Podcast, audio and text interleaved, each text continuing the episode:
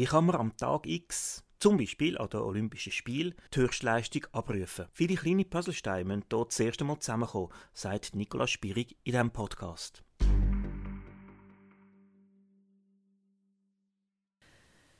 Die Höchstform erbringen an genau dem Tag, genau dem Zeitpunkt, wo man muss, ist manchmal nicht ganz einfach.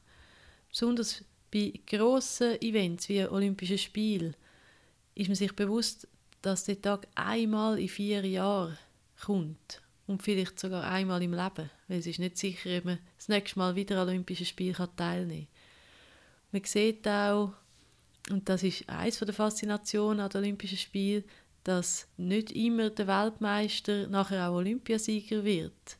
Weil Olympia ist einfach etwas sehr Spezielles. Und die Erwartungen und Druck und Nervosität spielt alles eine Rolle, wo man muss berücksichtigen dass man schlussendlich wirklich seine Höchstleistung kann abrufen kann. Höchstleistung es ist einerseits eine Frage vom körperlichen Training. Das Training stimmt genau auf den Zeitpunkt, dass eben der Trainingsplan perfekt auf den Tag abgestimmt ist, dass man keine Krankheit, keine Verkältung einfängt, sich gut ernährt. Das sind, alles kleine Puzzleteile, die absolut stimmen müssen, dass man genau an dem Tag die Höchstleistung abrufen kann. Andererseits, der zweite Teil ist der mentale Teil, der sehr, sehr wichtig ist, zum bereit zu sein. Zum an dem Tag bereit zu sein, zum bereit zu sein, auch wenn vielleicht nicht alles perfekt läuft, zum bereit zu sein, wenn es eine ungewohnte Situation ist.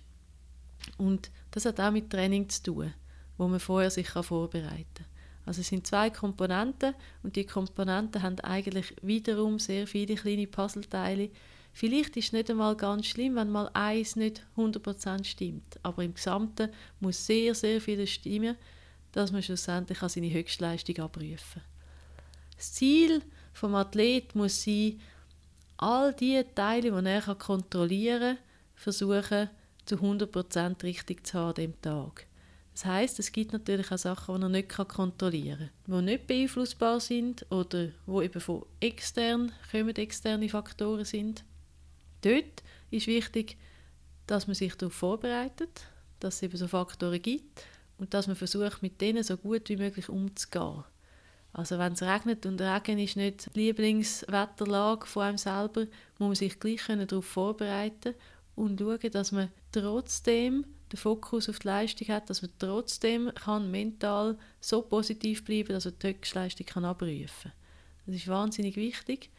Und das ist etwas, wo man nicht sieht beim Spitzensport, dass sehr, sehr viel Arbeit auch hinter der Vorbereitung vom mentalen Bereich steckt.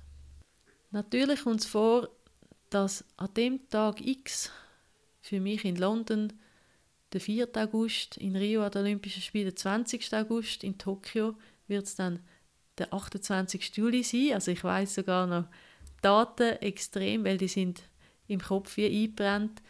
Um an dem Tag X in Höchstform zu sein, braucht sehr viel.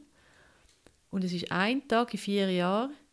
Das heißt, statistisch gesehen ist die Chance relativ klein, dass dann ein perfekter Tag mit der perfekten Tagesform ist. Es ist viel wahrscheinlicher, dass die Tagesform dann an dem Tag eben nur mittelmäßig oder sogar schlecht ist. Auch auf das kann man sich vorbereiten. Und das ist ein Fehler, wo meiner Meinung nach auch viele Profiathleten noch machen. Dass sie sich auf die Olympischen Spiele vorbereiten, in der Annahme, sie hätten einen perfekten Tag dann. Die Tagesform ist top.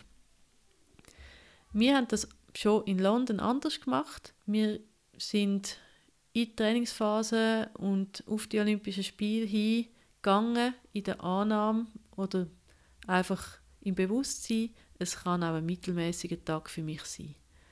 Und wir haben so trainiert, dass ich auch am mittelmäßigen Tag eine Medaille gewinnen konnte. Das ist speziell, das Denken, und das hat mir wahnsinnig geholfen, dass ich gewusst habe, ich kann auch an dem Tag Probleme haben, ich kann ins Wasser hineingumpen und mich nicht so gut fühlen und ich habe trotzdem die Chance auf eine Medaille. Und das Wissen hat mir einerseits extrem viel Selbstvertrauen gegeben und andererseits auch die Fähigkeit, um die Probleme zu lösen und mit denen umzugehen. Der Podcast ist Ihnen präsentiert worden von Tupri, Ihrem Gesundheitsversicherer. www.atupri.ch Eine Olympiamedaille ist ein Riesenerfolg. Aber für die Athletin Nicola Spierig gibt es auch die kleinen Erfolge. Gehört im nächsten Podcast, warum auch die wichtig sind.